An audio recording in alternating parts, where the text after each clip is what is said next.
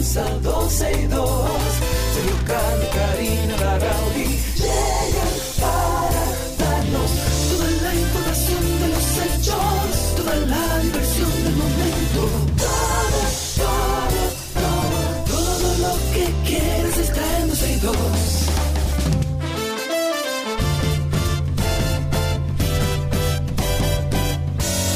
El reloj ya ha marcado las 12, ya comienza 12 y 2. Sergio y Karina Larrauri llegan para darnos toda la información de los hechos, toda la diversión del momento.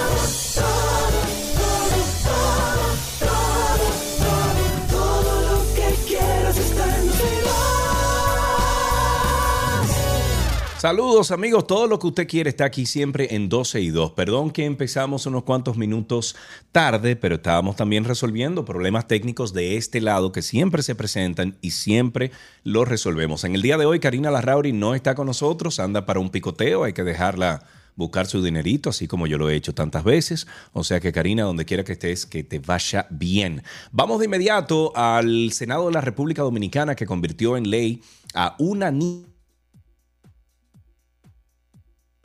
ilícitos en República Dominicana, acogiendo las más de 40 enmiendas que hizo la Cámara de Diputados. La iniciativa legislativa ahora pasa al Poder Ejecutivo, donde se sopesará su promulgación u observación. La pieza deja atrás más de 12 años de debates congresuales y tanto en la Cámara de Diputados como en el Senado fue sancionada de manera unánime, siendo su categoría orgánica. Tenemos en línea al abogado Juan Miguel Castillo para que nos cuente qué significa todo esto. Juan Miguel, estuviste con nosotros hace unos días dándonos como algunas pinceladas de algunos problemitas, ¿verdad? Que tenía esta ley de extinción de dominio de la forma en que se estaba presentando. Cuéntanos ahora qué significa esto de eh, ya ser enviada al Poder Ejecutivo. Saludos, Sergio. Muchas gracias por la invitación. Para mí es un honor eh, poder compartir algunas observaciones sobre el proyecto de ley. Pues te cuento que ya el Senado habiendo aprobado, eh, lo que pasaría ahora es eh, que el proyecto sea enviado al Poder Ejecutivo para su promulgación y su publicación y luego de ahí entonces iniciaría lo que llamamos la vacacio legis para la entrada en vigencia que será de un año. O sea que eh, ya estamos en el tramo final de la, eh, de la adopción de la ley, Sí. eh, que sería ejecutada. Pues estamos en general más satisfechos con las modificaciones porque la inmensa, inmensa mayoría de todas las críticas que la comunidad jurídica le hizo a la legislación, Sí. eh, abogados eh, de mucho prestigio, ANGE, la crítica que hicieron también la Asociación de Bancos, ABA, eh, e incluso críticas que hizo la misma Procuradora de la República, eh, doña Miriam Germán, Sí. eh, muchas críticas eh, fueron adoptadas en la Cámara de Diputados, lo cual eh, también nos deja un buen sabor de boca de que, por suerte, eh, Sí.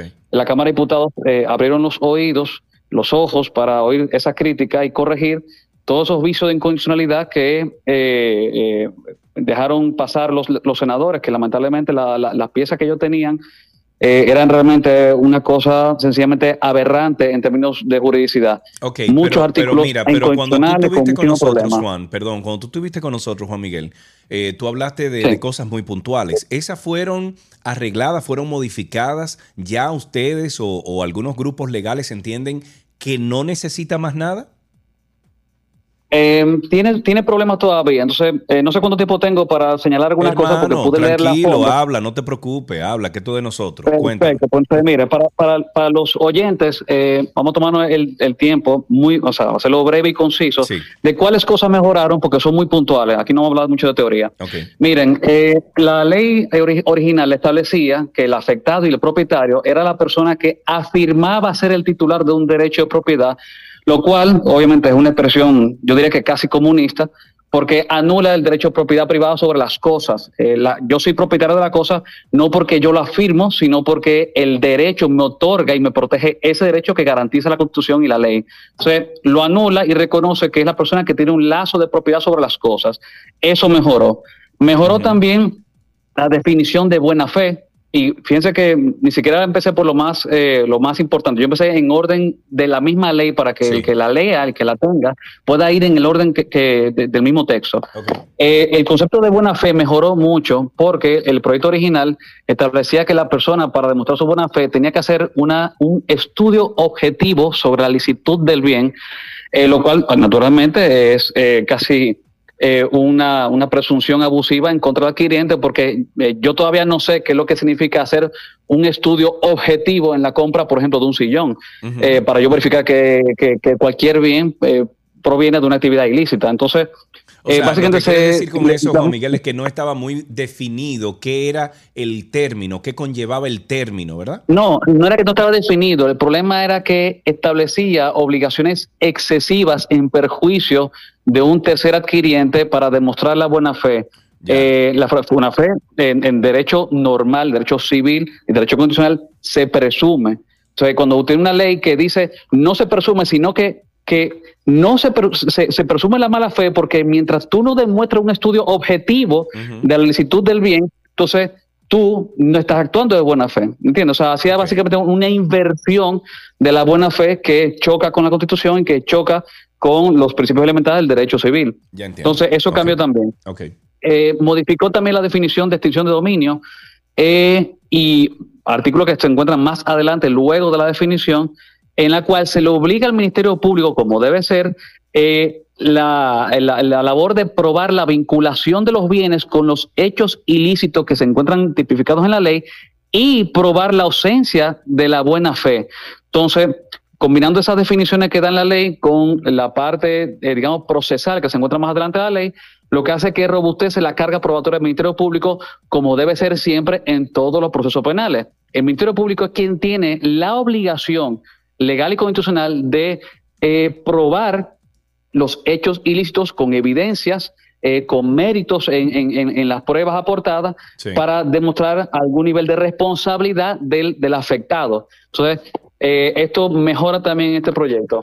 Cosa que mejora también, eh, no sé si recuerda que se había comentado que, el proyecto original y el del 6 de julio, que fue que se mandó a Cámara de Diputados también, establecía que no se podía suspender ni sobreser el procedimiento.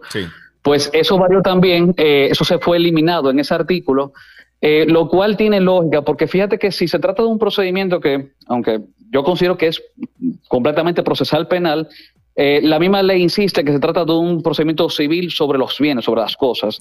Entonces, esos procedimientos perfectamente pueden ser suspendidos y el ejemplo más eh, evidente de eso es que si tú tienes un procedimiento principal conocido por la Suprema Corte de Justicia, debe ser posible suspender este procedimiento porque un tribunal inferior como una Corte de Apelación no puede pasarle por encima al conocimiento de un asunto por la Suprema Corte de Justicia. la Suprema Corte de Justicia es el, órgano máximo. Entonces, eso mejoró también. Mejoró también eh, eh, ¿cuál, ¿cuál, tú, dirías que serían los tres, los tres puntos siguientes eh, dentro, o sea, que mejoraron, que son importantes a saber?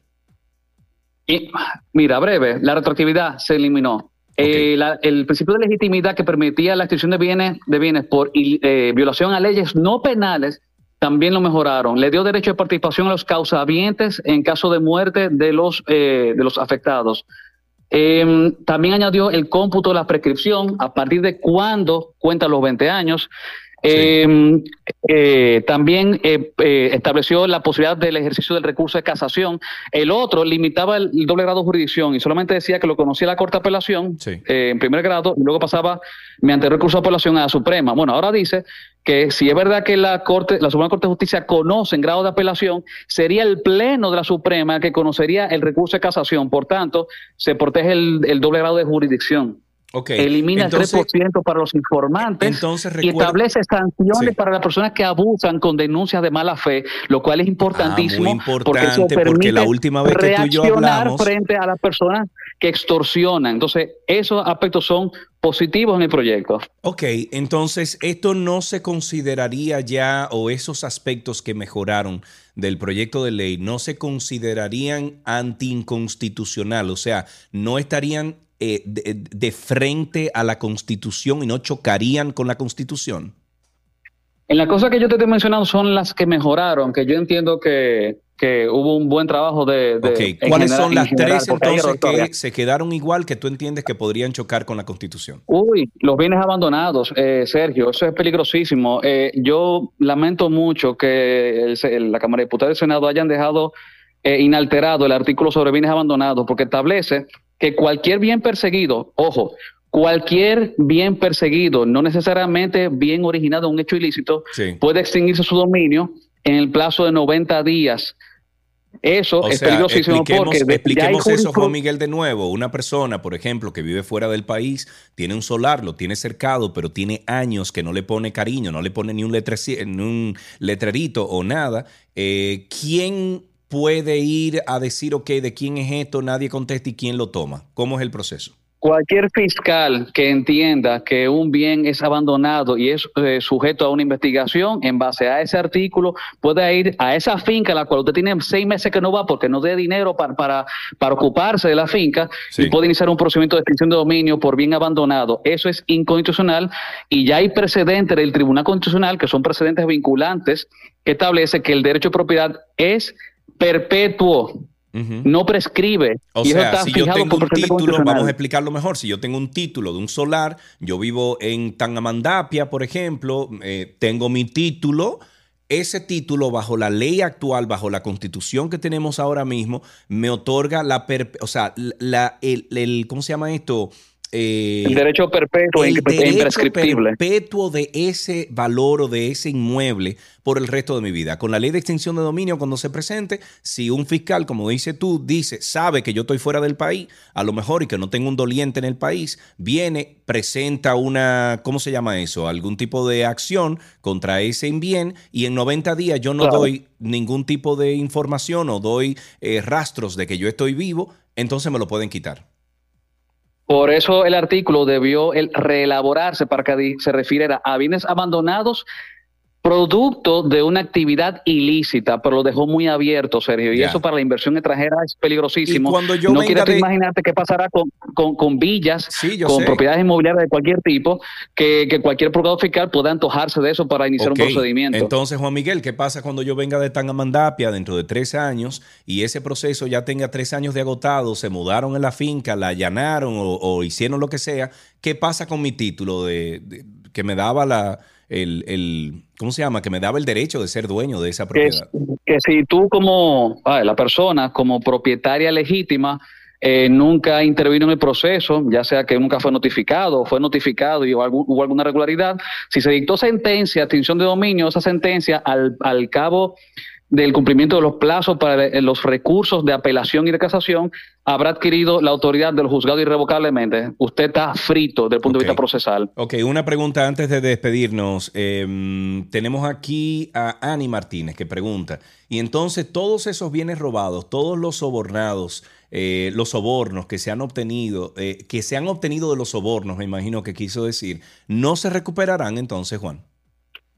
Cada vez, a, a, Ani y a toda la audiencia, cada vez que a ustedes le digan que los bienes habidos por corrupción administrativa la administración pasada no pueden ser perseguidos por no ser retroactiva la ley, le están mintiendo. Es una mentira garrafal. Sergio, el decomiso, la confiscación y decomiso de los bienes habidos por violación a la ley penal existe desde 1884. Fueron incorporados también ese proceso de incautación y decomiso al Código Procesal Penal en el año 2002. Y en el año 2017, con la ley de lavado de activos, se previó la posibilidad de la incautación, confiscación y decomiso de aquellos bienes que son producto de actividades ilícitas y los que son destinados a la violación de la ley. Cada vez que ustedes oigan ese razonamiento, sí le están mintiendo, porque el decomiso tiene más de 100 años existiendo. Claro que se pueden perseguir, pero el Ministerio Público tiene que, en el curso de la investigación y la imputación de un delito de corrupción administrativo, tienen que demostrar cuáles bienes son producto de esa, ese comportamiento deshonesto de corrupción y solicitar al tribunal que cuando hay sentencia privativa de libertad, accesoriamente se produzca el decomiso de esos bienes. y eso siempre se ha podido hacer, por ahora queremos decir que no, como una forma de, extorsionar los, argumentos. Eso no funciona así. Claro que se puede, y vez que ustedes vean eso, procesalmente hablando en materia penal, eso no tiene valor jurídico. Claro que se pueden perseguir con la figura del decomiso. Ok, perfecto. Bueno, pues eh, Juan, muchísimas gracias Juan Miguel por haber estado con nosotros al aire. Le vamos a recomendar a los amigos oyentes que pasen por la cuenta de Legal CPR. Legal CPR, hay muchos videos ahí de instrucción muy buenos que hace Juan Miguel y todo su equipo. Juan Miguel, muchísimas gracias. Wow, gracias, serio, por la payola. Oh, gracias. sí. sí educamos en leyes de forma divertida, espero que lo disfruten. Claro que sí, claro que sí. Ahí está, para los que están en YouTube, ahí pueden ver el, el Instagram de Legal CPR. Vaya y tírese unos cuantos de los videos que están ahí, que son muy interesantes. Estuvimos conversando con Juan Miguel Castillo de Legal CPR. En otros temas y de último minuto, como dicen los medios digitales, el Colegio Médico Dominicano y agentes policiales se enfrentaron la mañana de este miércoles, hoy, o sea, hoy, en las inmediaciones del Palacio Nacional eh, durante la marcha en procura de varias reivindicaciones para el colectivo. Ahí vimos algunos videos a través de redes sociales de, tú sabes, eh, estaban cercando todo el alrededor del palacio y todo eso. Ojito medio ambiente. Dios mío, medio ambiente, ¿qué lo vamos a hacer contigo? Organizaciones que trabajan en el saneamiento de los ríos Osama e Isabela demandaron del Ministerio de Medio Ambiente el cumplimiento del decreto 360-21 que declara de alta prioridad el saneamiento de ambos caudales. El bloque de organizaciones comunitarias y sociales Osama Isabela, que dirige Francisco Reyes, solicitó al ministro de Medio Ambiente, Miguel Seara Hatton, que convoque al gabinete que sustituyó la comisión para el saneamiento de los ríos a fin de que trabajen el tema del rescate. Explicó que en el presente gobierno no se ha hecho absolutamente nada por la situación, aunque reconoció que el fenecido Orlando Jorge Mera estuvo de visita en los ríos, pero que parece estaba muy ocupado o más ocupado en temas como las áreas protegidas. Dijo que uno de los aspectos que hay que tomar en cuenta es la exclusión del gabinete de los grupos y organizaciones comunitarias que desde hace años trabajan por el saneamiento de Lozama e Isabela. Recuerden que hace unos días, creo que fue el lunes, estuvimos hablando incluso con Alfredo, que es el, que dirige eh, con el, eh, al patio con Alfredo, es un, vamos a decir que un centro para jóvenes, para mm, ellos eh, desarrollar sus actividades motoras y bueno, desarrollar también muchas actividades físicas, pues entonces Alfredo tiene ese espacio donde interactúa con estos jóvenes cerca de los AMA, ha estado muy cerca de los AMA durante mucho tiempo y ha visto la degradación que ha experimentado eh, el Osama y, mm, el río Isabela eh, durante todos estos años. O sea que por favor, ojito ahí, ojalá y que eh, nuestro nuevo ministro de Medio Ambiente, Miguel Seara Hatton, pues convoque y, haga definitivo este gabinete que sustituyó la comisión para este saneamiento de los ríos. En otro tema y en una nota curiosa y a propósito de ríos, ladies and Germany, el primer ministro de la provincia india de Punjab, acabó ingresando en un hospital de la localidad por beber agua directamente del río Calibain, al que consideran sagrado. Estas aguas son famosas por su alta contaminación, pero Amán, que es este muchacho, el, primer ministro, eh, no le importó. De hecho, el gesto fue tomado como un acto para probar que en realidad no están tan contaminadas como dicen las aguas. Más sin embargo, o sin embargo, la lógica se impuso y fue trasladado al centro hospitalario. Según informó la prensa local, Mann fue ingresado en un hospital de Delhi al que fue trasladado en avión con dolores estomacales insoportables y una infección grandísima. Los medios de comunicación apuntaron que la oficina de Mann ha querido ocultar este hecho diciendo que se encuentran perfectamente y que tenían un día lleno de reuniones programadas. Mira, a lo mejor, qué sé yo, mandarle unos cuantos vasos de agua de los AMA, de, del río Isabela y eso ahí al Congreso, a ver si hacen algo a través del Congreso. que a propósito, ¿a qué, por ejemplo, a qué político mandaríamos nosotros a los AMA a, consumir un poquito de agua o ahí al río Isabela? Dígalo ahí si está en YouTube, lo pueden decir a través de los comentarios de YouTube. Y si nos eh, hoy no tenemos Twitter Spaces, perdón, pero es Karina quien hace eso y no está con nosotros en el día de hoy. Pero estamos por la 91.3 FM y estamos por, por eh, YouTube. Ahí me puede ver y si alguno de nuestros invitados puede salir con nosotros al aire, pues los verán conmigo en cámara. Mientras tanto, así empezamos 12 y 2 y les recomendamos que se vayan apuntando de mm, se vayan apuntando o suscribiendo al podcast de Karina y Sergio After Dark porque el más reciente episodio está buenísimo.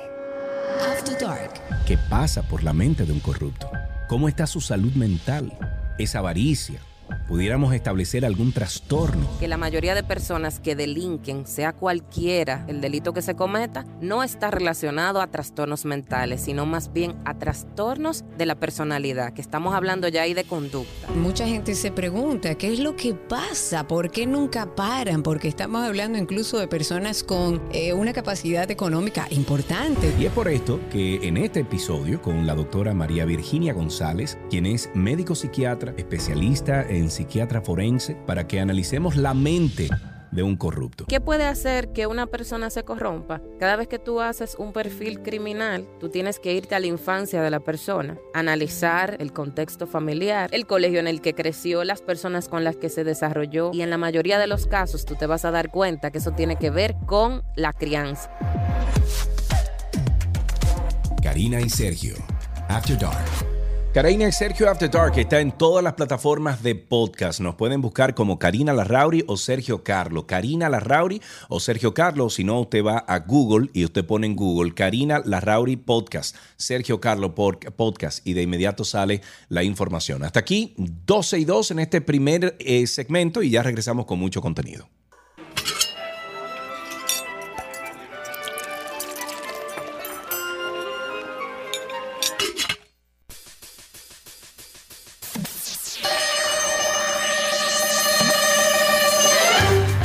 Y empezamos con la receta imposible con Nicolás Frigerio.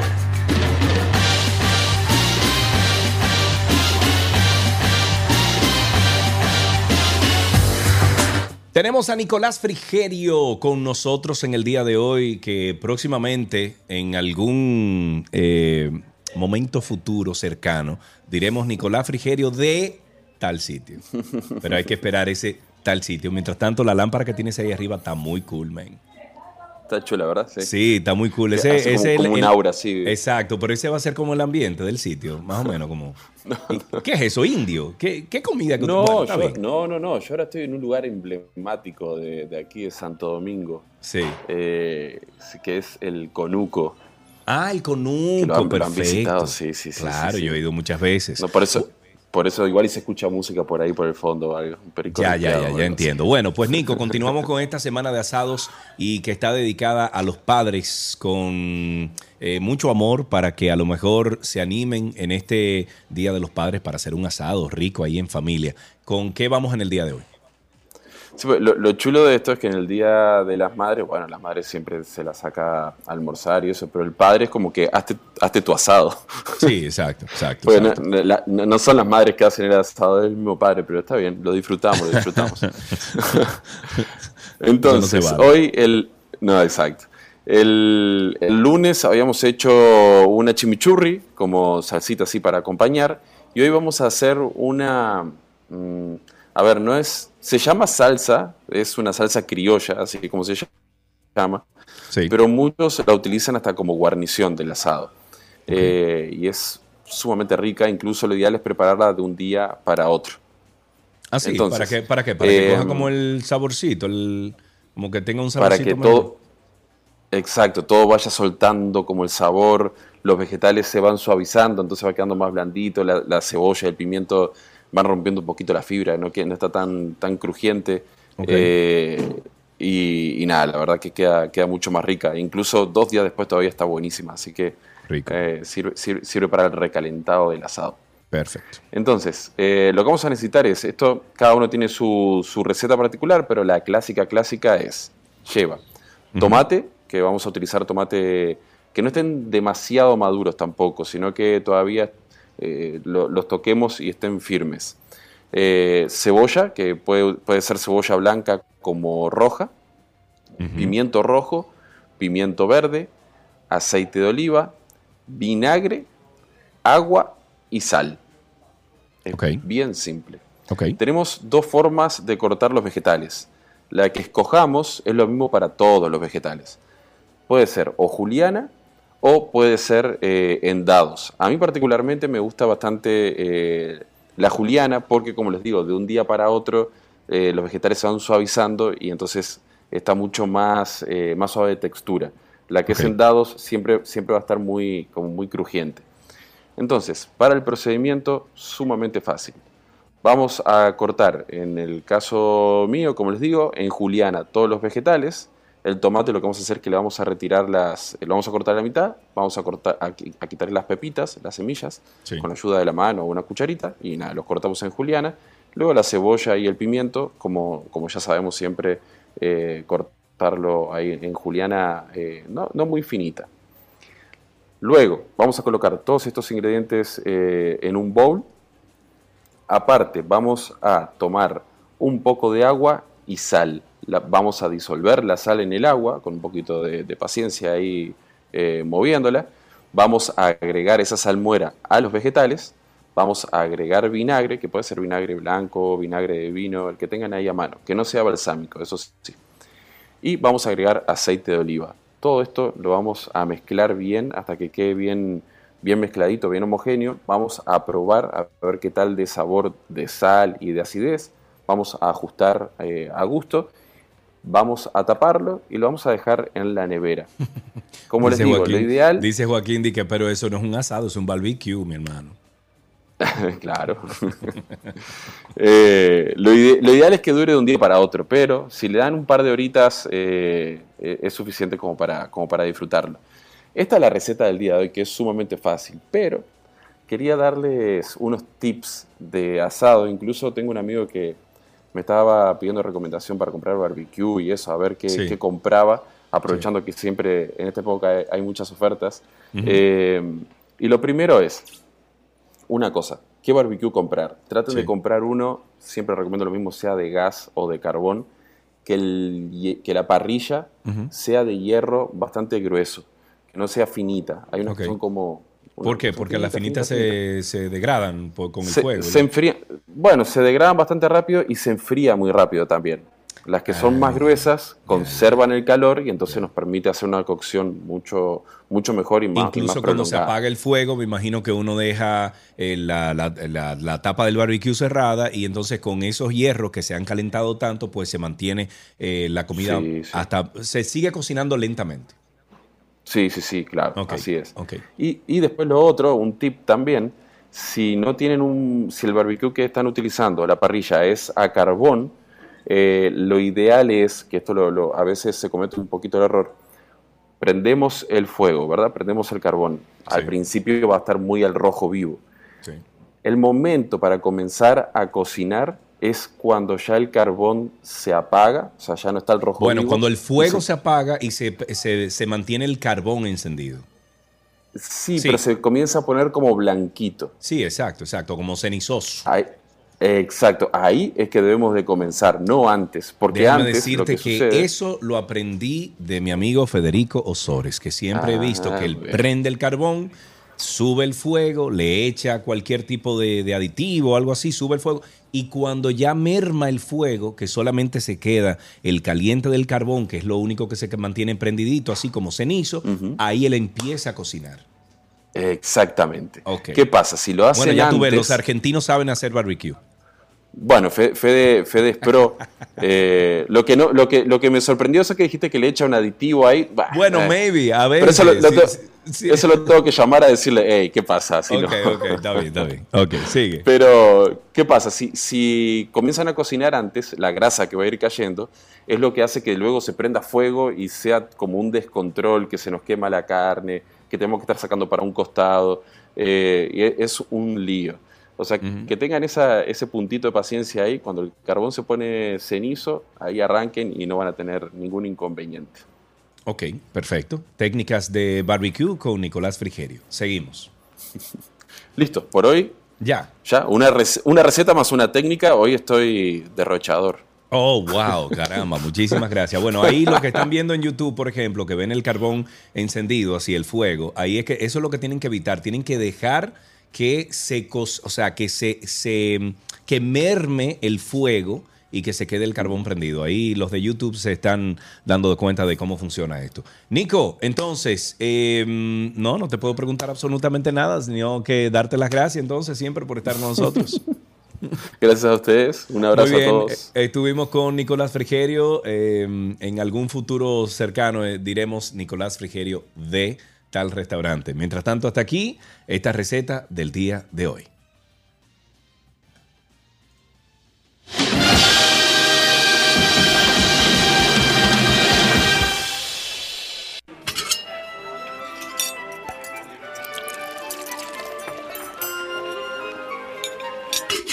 ¿Qué aprendiste hoy? Llega a ustedes gracias a nuestros amigos de Nido Crecimiento, tu amor, su futuro.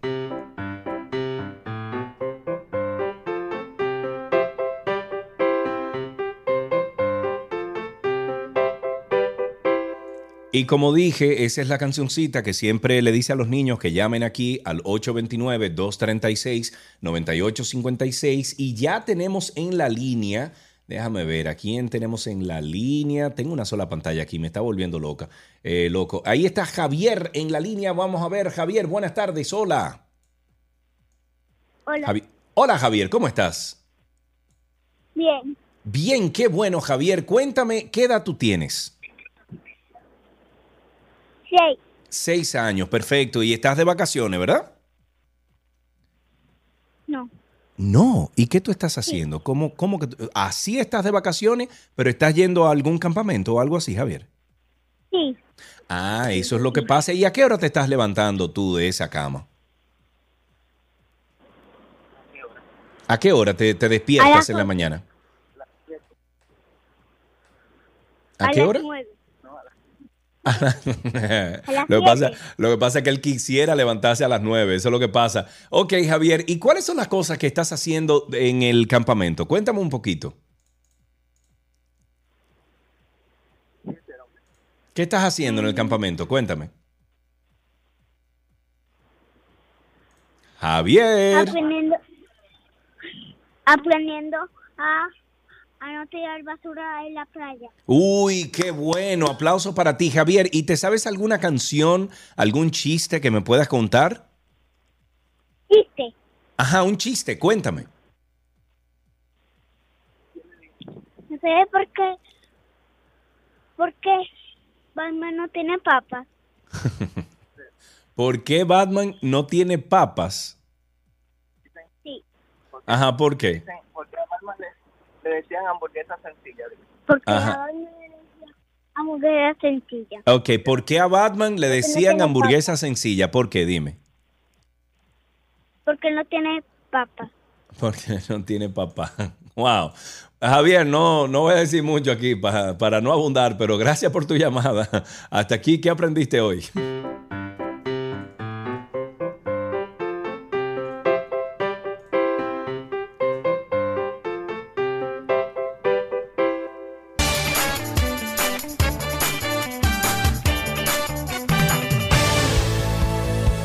Estamos en nuestro segmento de la canción positiva para animar a todo el que necesite un poquito de energía. Hoy les tenemos una versión de una canción súper mega, súper, súper positiva.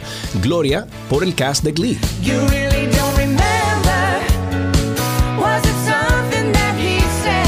Esta canción es pop, escrita y compuesta en el 1979, originalmente en italiano por Umberto Tossi y Giancarlo Brigazzi. La versión en inglés, interpretada por la estadounidense Laura Branigan, se convirtió en un éxito internacional en el 1982. Varios años después, en el 2012, la reconocida cantante mexicana Gloria Trevi realizó una versión en español de esta canción para su álbum homónimo del mismo nombre, Gloria, reviviendo así la vigencia, vamos a decir, de este clásico y haciéndolo un éxito esta vez en el mercado de habla hispana, liderando las listas musicales de Billboard y varios países latinoamericanos bajo la voz de la cantante de pop latino. Hoy hace su entrada la fabulosa versión del cast de Glee para esta electrizante canción Gloria que hoy nos da todas las vibras positivas que necesitamos.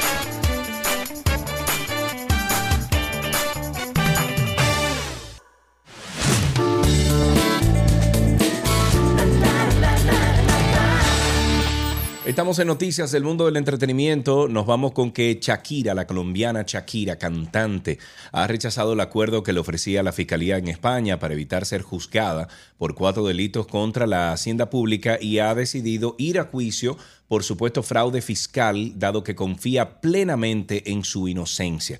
Según informó la agencia de comunicación del artista, su equipo legal mantuvo conversaciones con la Fiscalía de Barcelona para alcanzar un acuerdo que rebajara la pena que podría corresponderle, pero decidió rechazar la última oferta del Ministerio Público. En un comunicado, Shakira asegura que ha optado por dejar el tema en manos de la ley, con la tranquilidad y la confianza de que la justicia le dará la razón, pese a que esta acusación y defensa no alcanzaron un acuerdo de conformidad, lo que no habría evitado que Shakira se sentara en el banquillo. La cantante podría, eh, eh, podría pactar, aún pactar con la fiscalía hasta el mismo día del juicio. Su voluntad siempre ha sido seguir adelante en el proceso penal sin conformarse con una rebaja de la condena que podría corresponderle. Eh, esto destaca el comunicado. Miren, amigos, tenemos en línea a nuestra amiga Gabriela Balsels ella es actriz, improvisadora, payasa argentina, es parte del primer Festival Internacional de Teatro Improvisado del Caribe, se llama Espontáneo, que arranca desde hoy, día 27, julio 27, hasta el 30 en Casa de Teatro. Y tenemos a Gaby en la línea conmigo. Gaby, ¿cómo estás? Hola, ¿cuánto tiempo? Hola, Sergio, tanto tiempo. Muy bien, ¿y tú? Muy bien, gracias a Dios. Y qué bueno, hemos conversado contigo varias veces en este programa y qué bueno que conectamos contigo de nuevo para que nos cuentes un poquito de qué, bueno, cómo están esos ánimos para esta noche, qué se espera esta noche. Bueno, estamos todos muy felices. Ya llegaron los equipos de México, España, Puerto Rico y Colombia.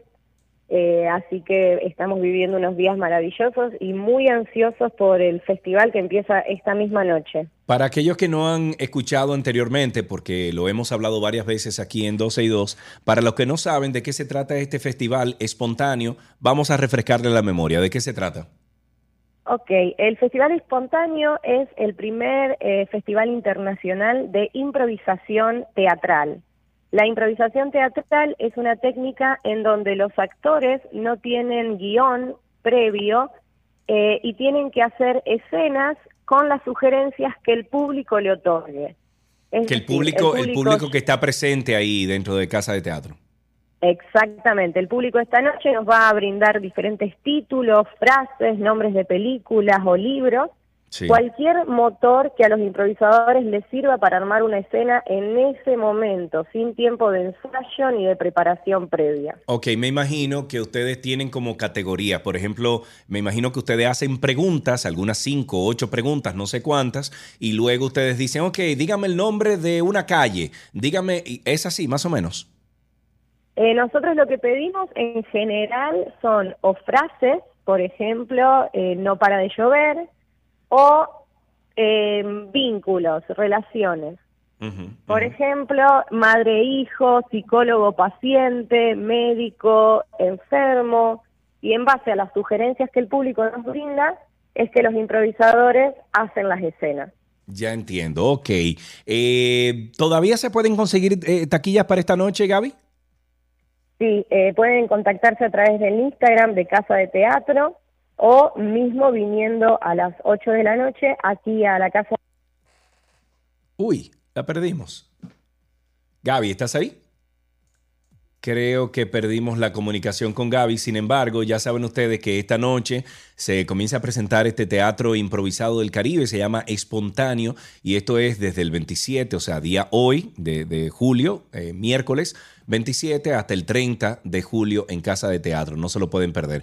En otra noticia, una mujer alegó Em, haber sido estafada por 500 dólares al intentar comprar unos boletos para uno de los tres conciertos que ofrecerá el artista puertorriqueño Bad Bunny esta semana en el Coliseo de Puerto Rico en San Juan. Según contó Adriana Torres a las autoridades, esta se interesó por las entradas en la tarde del lunes al ver un anuncio en las redes sociales y comprarlas a través de la aplicación PayPal.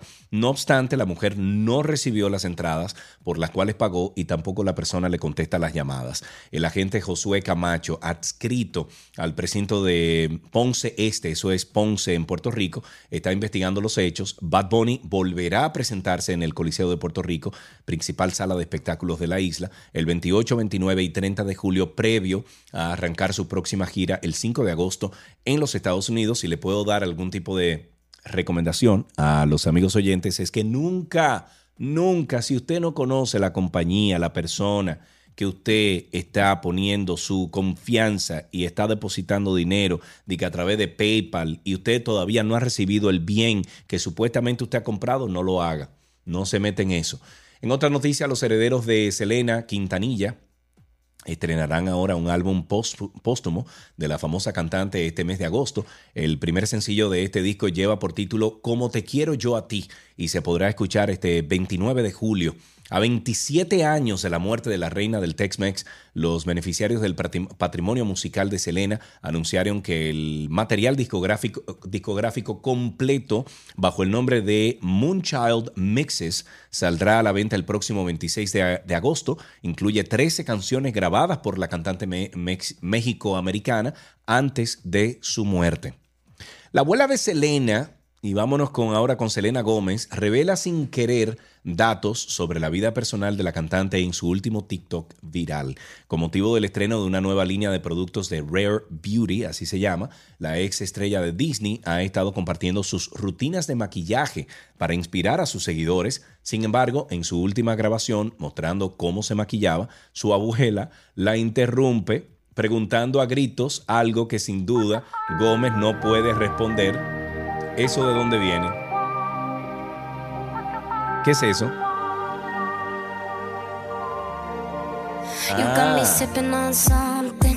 Ah. ah, perfecto. No, pero no, no, no.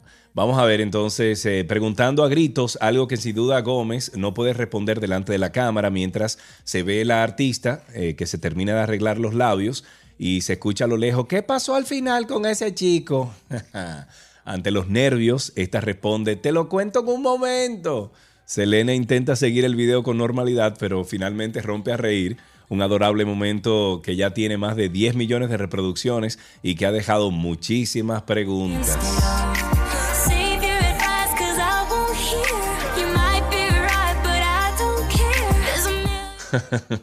Qué linda la expresión de ella cuando se da cuenta que la abuela le preguntó eso. Señores, recomendamos a ustedes siempre suscribirse a Karina y Sergio After Dark.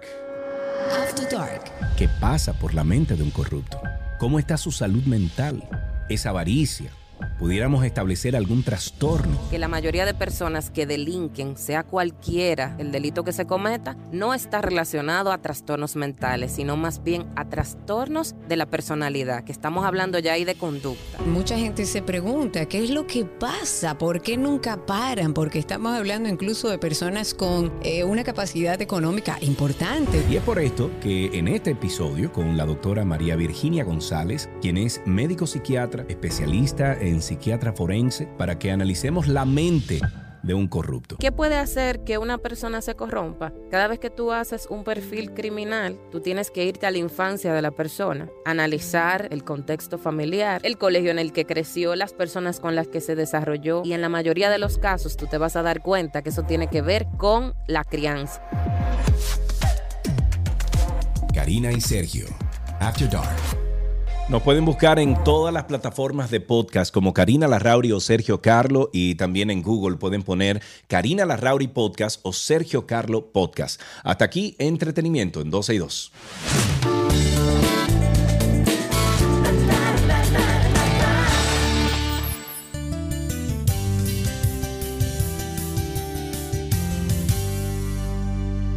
Ay, esta conversación sí me va a gustar porque tenemos en la línea, y yo encuentro que es una conversación interesante, positiva, eh, porque lo mencionamos aquí hace una semana o dos, eh, que un grupo de 11 estudiantes de las escuelas de Ingeniería Civil y Ambiental, Arquitectura y Diseño de la Pontificia Universidad Católica Madre y Maestra Pucamaima ganaron el Gran Premio del de Mejor Desempeño Sísmico en la decimonovena competencia de diseño sísmico de pregrado que se celebró en Salt Lake City, en Utah. El equipo dominicano superó la propuesta de 42 universidades participantes de todo el mundo para alzarse con la categoría más importante de la competencia internacional. Y para esto, para hablar sobre los detalles, tenemos en la línea a Melanie Dixon. Ella fue la capitana del equipo para participar en esta competencia internacional. Melanie, buenas tardes, ¿cómo estás? Buenas tardes, muchas gracias, todo bien. Bueno, Gracias para nosotros un placer muy, muy grande hablar contigo, Melanie. Cuando leímos la noticia al aire aquí, Karina y yo nos alegramos muchísimo de que un grupo de dominicanos, eh, bueno, haya conseguido esa distinción compitiendo con universidades tan importantes de los Estados Unidos. Eh, cuéntanos un poquito, Melanie, eh, eh, para aquellos que no lo sepan, ¿qué significa ganar el Gran Premio de Mejor Desempeño Sísmico en la decimonovena competencia de diseño sísmico de pregrado que se celebró en Salt Lake City? ¿De qué se trata todo esto? Bueno, este premio significa que de todas las estructuras que fueron diseñadas y construidas por todas las universidades, la estructura diseñada por la Pucamaima, por el equipo estudiantil ERI Pucamaima, fue la que mejor se comportó, es decir, en la que cualquier usuario querría estar a la hora de la llegada de un terremoto.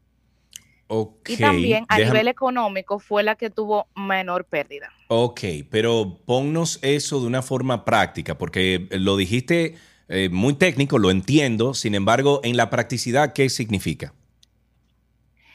Bien, significa que, por ejemplo, cuando viene un sismo, todas las estructuras tienen ciertas pérdidas económicas debido a que realmente es algo que puede afectar de manera muy grande a las edificaciones y no solamente a las edificaciones, sino a los seres humanos. Entonces, nuestra estructura es la que afectaría mucho menos la vida de cada usuario que está en esa edificación. Oh, ya entiendo. O sea, ustedes hacen una propuesta de, de una estructura física que se comporte mejor en, en el momento de un sismo.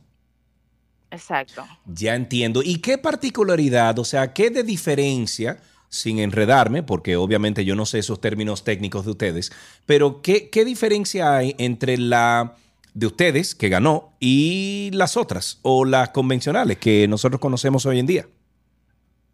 Bueno, por ejemplo, le voy a dar un ejemplo de las estructuras de esta competencia. Sí. Muchas estructuras cuando las sometieron en la mesa vibratoria, o sea, la ponen en una mesa vibratoria y ahí simula un sismo de cierta magnitud. Entonces, muchas estructuras colapsaron. Al contrario, la nuestra no colapsó, sino que resistió muy bien ante los efectos del terremoto. Ok, y entonces, ¿cómo ustedes construyeron diferente? O sea, ¿qué elementos que no se utilizan en el día de hoy y bajo la investigación que ustedes hicieron, eh, pudieron llegar a esas conclusiones para implementarlas en esa construcción? ¿Cuáles, ¿Cuáles elementos son esos, si se pueden decir? Sí, muy bien. Em, realmente, el requerimiento de la competencia es que todas las estructuras fueran en madera balsa. Lo diferente era la disposición de los elementos en cada uno de los pisos. Entonces, nosotros para poder como que afrontarnos al reto que nos daban este año, em, diseñamos las estructuras y en un programa de ingeniería eh, la modelábamos y la probábamos para ver si iba a resistir. En caso de que dijéramos sí, ella va a resistir, nosotros la construíamos en físico y la probábamos en la mesa vibratoria. Esa estructura muchas veces nos falló y lo que hacíamos era que reforzábamos con elementos de construcción esas zonas en donde nosotros veíamos que iban a haber fallos, en donde podría haber vulnera- vulnerabilidad. Ok, pero, pero hicieron, util- utilizaron un pegamento diferente o a ellos, o, o ellos le proporcionan a ustedes los materiales para poder construir. O sea, ¿dó- ¿dónde está la diferencia? ¿Dónde, eh, ¿Dónde pudieron lograr ustedes la diferencia? ¿Amarraron una viga de una forma diferente? Eh, ¿dónde? Yo estoy buscando como el, el- el unicornio dentro de, de- de la construcción que hicieron ustedes. Bueno, realmente la diferencia no está en sí en los elementos que se usaron. O sea, por ejemplo, el pegamento, quizá utilizamos pegamento igual a otras universidades. La madera quizá fue la misma también, con iguales propiedades. La diferencia fue en, las, en los elementos estructurales que nosotros incluimos. Por ejemplo, nosotros utilizamos unos elementos llamados bracers. Esos elementos son en diagonal que contrarrestan las cargas sísmicas, las cargas eh, verticales. Entonces también nosotros eh, empleamos eh, muros de corte em, para contrarrestar también estas cargas laterales. Ok, ok. ¿Y cómo ustedes se enteran de este concurso, Melanie? ¿Y cómo se unen todos ustedes de diferentes, eh, como, bueno, dentro de la Pucamaima, pero de diferentes departamentos y, y clases? Bueno, realmente en nuestra universidad, eh, tanto en el Departamento de Ingeniería Civil como en muchas de las materias que nosotros cursamos, nos impulsa mucho hacia este tipo de concursos, porque entienden que nos abre puertas eh, no solamente a nivel nacional, sino a nivel internacional, posicionándonos con universidades que, o sea, son top en temas de ingeniería en el mundo Sí. y que al final nosotros podemos competir contra ellos. Entonces, fue a base de, de ciertas materias del Departamento de Ingeniería Civil, nuestra directora, que nos incentivó bastante a esta competencia. Y de este modo nos fuimos empapando del tema de, del ERI, que es, la, que es el Instituto de Investigación de Ingeniería Sísmica, y ahí decidimos entrar a la competencia. Estoy viendo en, en YouTube aquí a través de la transmisión que estamos haciendo de YouTube, estoy viendo más o menos cómo es que funciona el- el- la prueba, ¿no? Cuando ponen la estructura arriba de esta placa que eh, hace el- las veces de sismo o reproduce un sismo y estoy viendo que le ponen unos sensores a la estructura, etcétera. ¿Qué se sintió ver ya que finalmente cuando su estructura estaba sobre esta placa no se desplomó? ¿Cuál fue ese sentimiento que todos ustedes eh, experimentaron en ese momento? fue realmente demasiado emocionante y es decir, nos sentimos muy orgullosos y muy satisfechos del trabajo que habíamos hecho. Pues realmente este año fue un total reto, no solo para nosotros, que es que fue nuestra primera vez participando, bueno, el equipo, porque ya la universidad tiene eh, seis años participando en esta competencia. Pero, o sea, fue algo como que también para los egresados y asesores que, que siempre estaban ahí para nosotros, eh, como que muy satisfactorio y debido a todos los retos que tuvimos este año. Nos sentimos muy orgullosos. Qué bueno, mira, a través de YouTube Josefina Oreña dice felicidades eh, por ese premio, elevando la calidad de nuestros estudiantes y ese gran equipo liderado por mujeres. Eh, también Montserrat tiene una pregunta para ti y te pregunta Melanie que qué programa utilizaron, parece que para armar los modelos virtuales. Eh, el software que utilizamos fue ETAPS para modelar la estructura. Ok, ETAPS. Parece que Brenda Rodríguez, eh, no sé si es parte del equipo, pero Brenda lo acaba de poner a través de YouTube también. Melanie, entonces, ¿qué pasa con esa estructura que ustedes hicieron, el diseño que ustedes hicieron, la labor, vamos a decir que matemática, eh, para que soportara el sismo? ¿Qué, qué pasa ahora con eso? Ustedes... eh, ellos lo usan, eh, ellos tratan de reproducir esto en, en un, vamos a decir que un escenario real. ¿Qué, qué pasa con esto? Eh, bueno, realmente ellos no, no siguen empleando la estructura, pero sí es algo con lo cual nosotros no quedamos. O sea, es el nivel de conciencia que da esta competencia ante el estudiante y futuro profesional, de que cuando salgamos sepamos que estos riesgos pueden ocurrir y cómo se pueden contrarrestar. E incluso, por ejemplo, em, nosotros podemos realizar programas dentro del capítulo estudiantil en el cual podamos, por ejemplo, si hay, un, si hay una empresa que quiere realizar una edificación, pues puede, puede dirigirse hacia nosotros, nosotros le realizamos el modelo en escala y podría ver cómo, cómo se comporta a la llegada de un sismo. O sea que realmente es muy importante. Mira, Ani, ya para finalizar, Melanie, Ani a través de, de YouTube aquí nos pregunta, me gustaría saber si los conocimientos de ellos pudieran ser propuestos al Estado Dominicano para asegurarnos en un futuro cercano de que las nuevas construcciones estén protegidas para un gran sismo. ¿Se han acercado ustedes a... Hay un, hay un departamento de sismos aquí en, en República Dominicana, ¿no? Bueno, aquí en República Dominicana hay un código sísmico, el R001, Que es para las edificaciones que se rían de ahí. Pero tengo entendido que en la UAS hay un departamento que se encarga de estudiar los sismos que tenemos aquí en República Dominicana. ¿Me equivoco? Eh, no estoy al tanto de eso realmente. Muy bien, bueno, yo creo que lo hemos eh, mencionado varias veces aquí en, en 12 y 2. Sería bueno que incluso hagan ahora una colaboración entre universidades, la Pucamaima, con la UAS, porque tengo entendido que tienen un centro de es. Ahí en, en la UAS. Melanie, felicidades. Por favor, pasa el mensaje al resto del equipo de parte de nosotros aquí en 12 y 2. Le mandamos un fuerte abrazo y como dijo uno de nuestros oyentes, nos sentimos orgullosos de que ustedes nos hayan representado de esa manera eh, en playas extranjeras. O sea que felicidades, Melanie.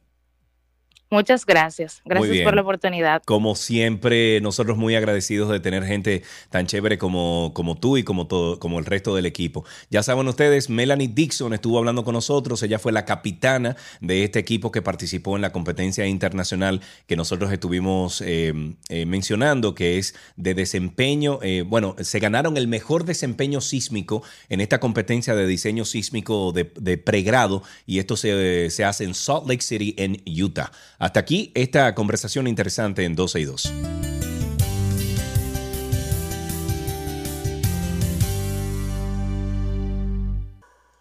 Lo mejor de la web llega a ustedes gracias a Aeropack, mi courier.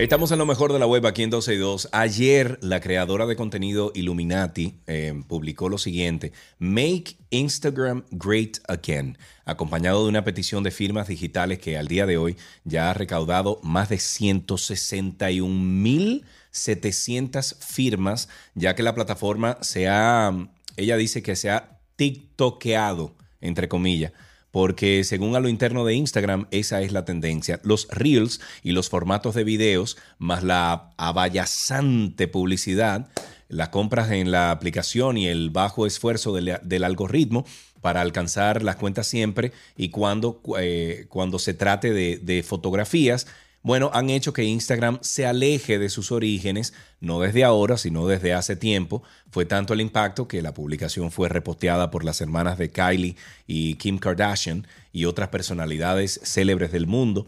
Reacción que llegó al CEO actual de la plataforma, Adam Mosseri, esta mañana y sin escuchar a las audiencias y, sus necesidades, Mosseri compartió un video en el que explicaba que los videos son el formato de hoy y que seguirán en pie. Igualmente contó que Instagram está implementando cambios porque se están adecuando al presente. Yo sabía que más o menos por ahí era que iba a venir esa petición, digo, esa respuesta de Instagram, porque la verdad es que TikTok se ha convertido en la más importante red eh, social ahora mismo. Eh, la cantidad de gente que todos los días está entrando a TikTok es impresionante. Yo tengo uno que hasta verificado está y yo no sé qué hacer con ese TikTok. El otro día un video se fue más o menos viral. Pero, pero no sé qué hacer con ese TikTok, honestamente. Pues son tantas las redes sociales que uno como que ya, está bueno. Pero bien, eh, hasta aquí lo mejor de la, de la web. Sin embargo, le- les dejo con este último o más reciente episodio de Karina y Sergio After Dark. After Dark. ¿Qué pasa por la mente de un corrupto? ¿Cómo está su salud mental? ¿Es avaricia? ¿Pudiéramos establecer algún trastorno? que la mayoría de personas que delinquen, sea cualquiera el delito que se cometa, no está relacionado a trastornos mentales, sino más bien a trastornos de la personalidad, que estamos hablando ya ahí de conducta. Mucha gente se pregunta qué es lo que pasa, por qué nunca paran, porque estamos hablando incluso de personas con eh, una capacidad económica importante. Y es por esto que en este episodio, con la doctora María Virginia González, quien es médico psiquiatra, especialista en psiquiatra forense, para que analicemos la mente de un corrupto. ¿Qué puede hacer que una persona se corrompa? Cada vez que tú haces un perfil criminal, tú tienes que irte a la infancia de la persona, analizar el contexto familiar, el colegio en el que creció, las personas con las que se desarrolló y en la mayoría de los casos tú te vas a dar cuenta que eso tiene que ver con la crianza. Karina y Sergio, After Dark. Karina y Sergio After Dark está en todas las plataformas de podcast. Nos pueden buscar como Karina Larrauri o Sergio Carlo. También entrar a Google y poner en Google Karina Larrauri Podcast. Se escribe P-O-D. Yo estoy oyendo un eco en algún lugar, señores. Ayúdenme. ¿Por dónde es que estoy oyendo el eco? Eh, decía eh, que es a través de podcast y nos pueden buscar como en Google como Karina Larrauri Podcast y lo único que tienen que hacer es poner la palabra P-O-D-C-A-S-T Podcast. Y ahí pueden encontrar entonces ustedes Karina y Sergio After Dark, suscribirse y disfrutar de más de 50 episodios de excelentes temas que tenemos siempre en Karina y Sergio After Dark. Hasta aquí lo mejor de la web en 12 y 2.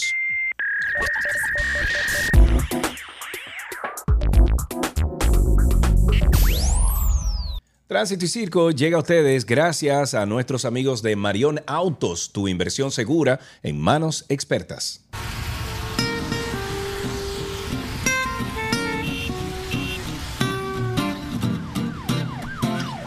Estamos ya en tránsito y circo. Ustedes comiencen a llamar al 829-236-9856. 829-236-9856. Perdón, y a través de sus comentarios en YouTube, también ahí los podemos poner en pantalla y podemos leerlo al aire. Solamente tenemos el teléfono hoy, 829-236-9856. Karina no se encuentra con nosotros, como ustedes ya han escuchado, está en un picoteo fuera del país.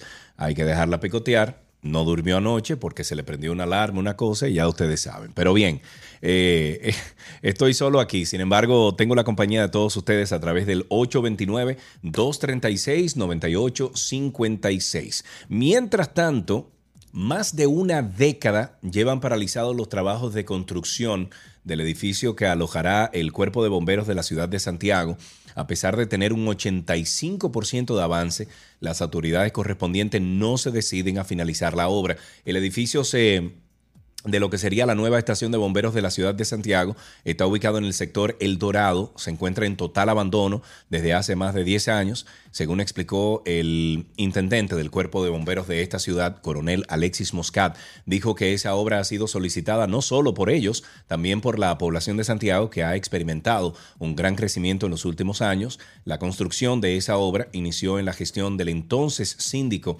José Enrique Suet 2006-2010 en una de las visitas del presidente Luis Abinader a la provincia, prometió que a través de la Liga Municipal Dominicana la terminará o terminará el edificio y la fecha, eh, bueno, a la fecha sigue paralizada la obra.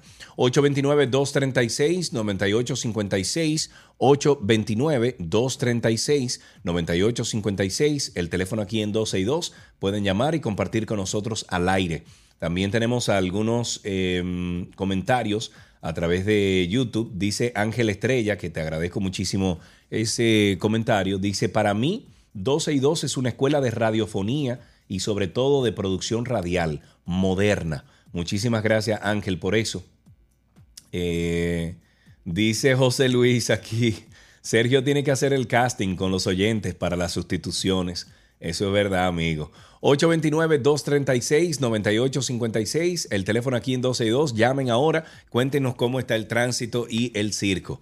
Una pregunta, no sé si ustedes vieron, eh, incluso Cindy, Alan y Malaiga, le hago la pregunta a ustedes, pero no sé si vieron un, video que ha sido publicado en diferentes eh, redes sociales, yo incluso lo publiqué en la mía en Twitter, eh, de unos dominicanos en el Bronx en pleno teteo en la calle. Bueno, pues José Caballo me respondió lo siguiente. Eh, yo lo publiqué en mi cuenta, como dije, y puse buenos días.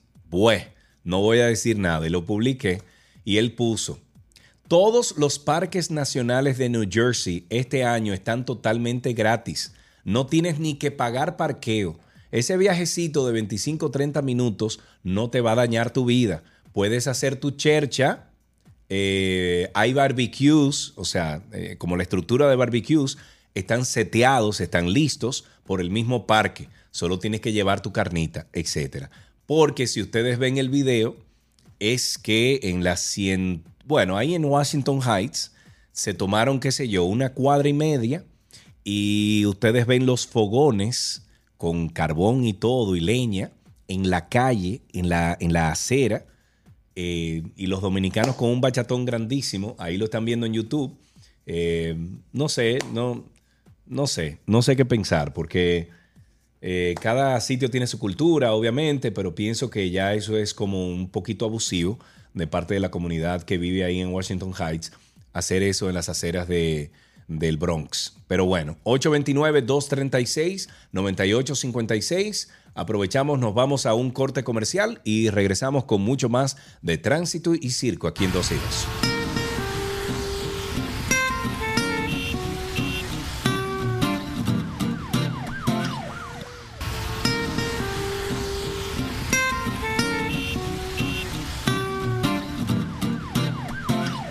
Seguimos en Tránsito y Circo. Sigan llamando al 829-236-9856. 829-236-9856.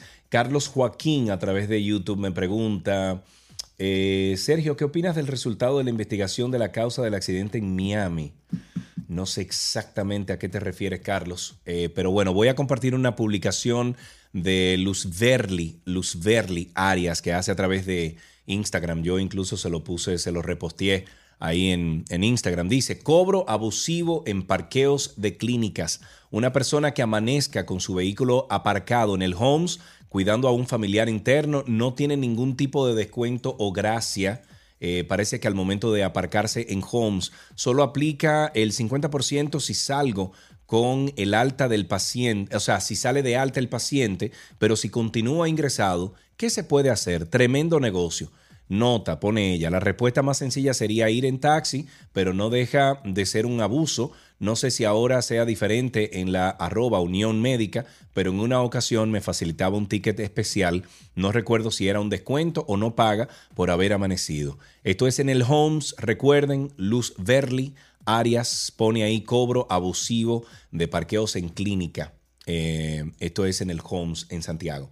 Continuamos con una llamada y tenemos en la línea a Oscar. Buenas tardes, Oscar. Buenas tardes, Sergio. Feliz ¿Cómo está usted, mi querido? ¿Todo bien? Bien, bien, tranquilo. Eso es bueno. Cuéntamelo, Oscar. ¿Qué tienes para nosotros hoy? Me quedé con ganas de comentar dos cositas el otro día que tú estabas hablando. Estaban comentando sobre el tema de los impuestos. Sergio Carlos, ¿tú confirmaste la... esa información? Ah, si tú confirmaste esa información antes de decirlo, Oscar, dice el presidente. ¿Cómo así? Serio, Carlos, ¿tú confirmaste esa información? Dale, dale, dale, Oscar, no me hagas caso. Lo podemos poner en tu podcast. Oye, ese, ese fue Abinader ahí. Sí, mira, dime. Concho, lo que tú estabas diciendo, mira, nada más 55, 45%, o sea, menos de la mitad pagamos impuestos. Pero generalmente en las economías lo que yo he visto que hacen es que incentivan a los pequeños empresarios para que se formalicen. No, muchachos, aquí, lo, aquí lo matan, aquí lo matan, aquí hay que dar anticipo, no aquí hay que dar muchísimas todavía, cosas. Viejo, de verdad. Para que sepa. O sea, eso. Y entonces la otra pregunta es, si algún día, así soñando nosotros, Esperancita, se formalizan, eh, ¿meterán los cables debajo de la tierra para que estemos seguros con estas lluvias y esta, y esta exposición? Bueno, buena idea esa, buena idea.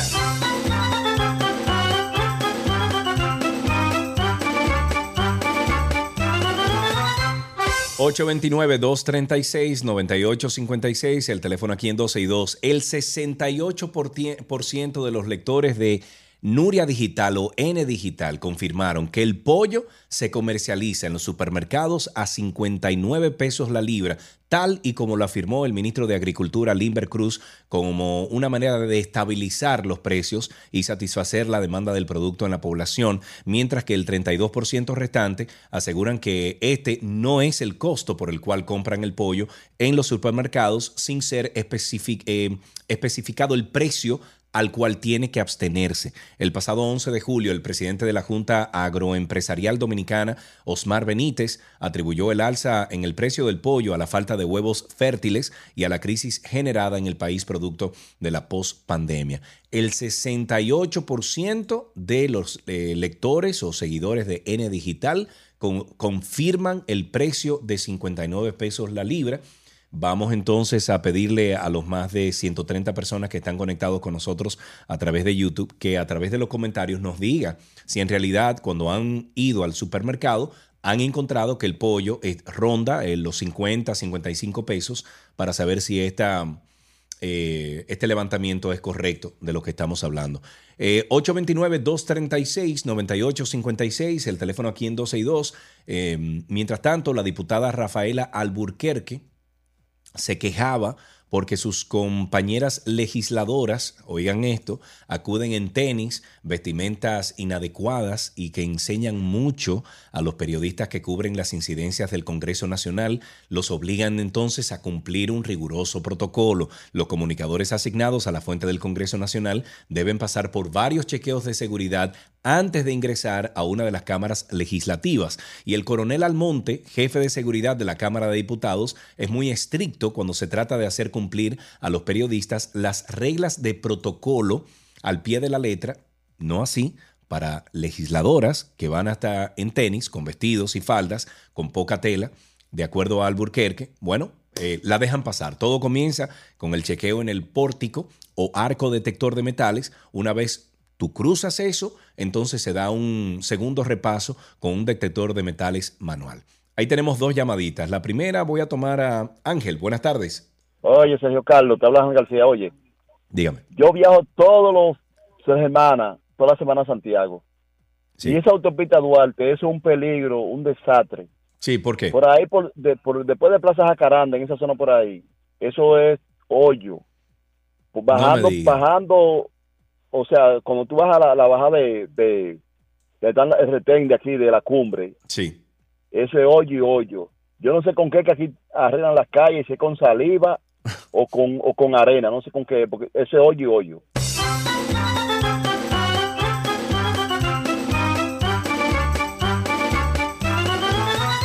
Tenemos a Juan en la línea. Buenas tardes, Juan. Gracias. Eh, santiaguero como tú. Muy bien, me gusta. Ya empezamos bien, Bien. entonces, dime.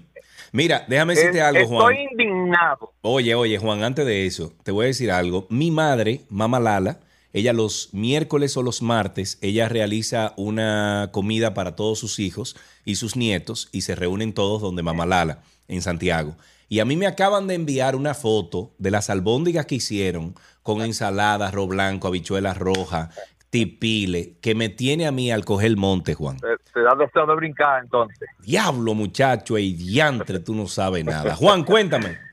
Oye, una cosa, la indignación tan grande que yo he sentido en los últimos días es en la circunvalación norte.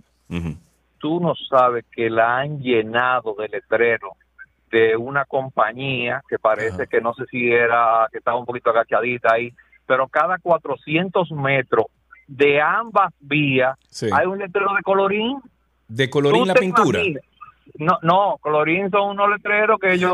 Ah, los este, letreros, eh, es- esa es la compañía que ofrece el servicio de los letreros. Sí, exacto. Pero óyeme, cada 400 metros hay un letrero de colorín. Le ponen un poquito debajo, eh, eh, obra pública, un chinchín, vacúnate. Sí. Entonces ese es el bobo. Y el letrero grandote para entonces alquilárselo. Tú sabes, porque aquí todo el mundo quiere publicidad. Señores, Entonces, eso, mira, ¿qué? y eso afea tanto las vías, hombre. Pero eso, esa, esa contaminación visual, es decir, pero yo entendía que quizás podía dignarse a alguien y decir, no, no, no, esto no es posible, pero Mm-mm. tú sabes lo que es cada 400 metros en ambas vías, es decir, eso es algo que está claro, cualquiera lo puede ver y yo espero que se indignen también todo el mundo, todo el que lo vea, tal vez quitan dos o tres. Claro, yo estoy de acuerdo contigo. Gracias por tu llamada.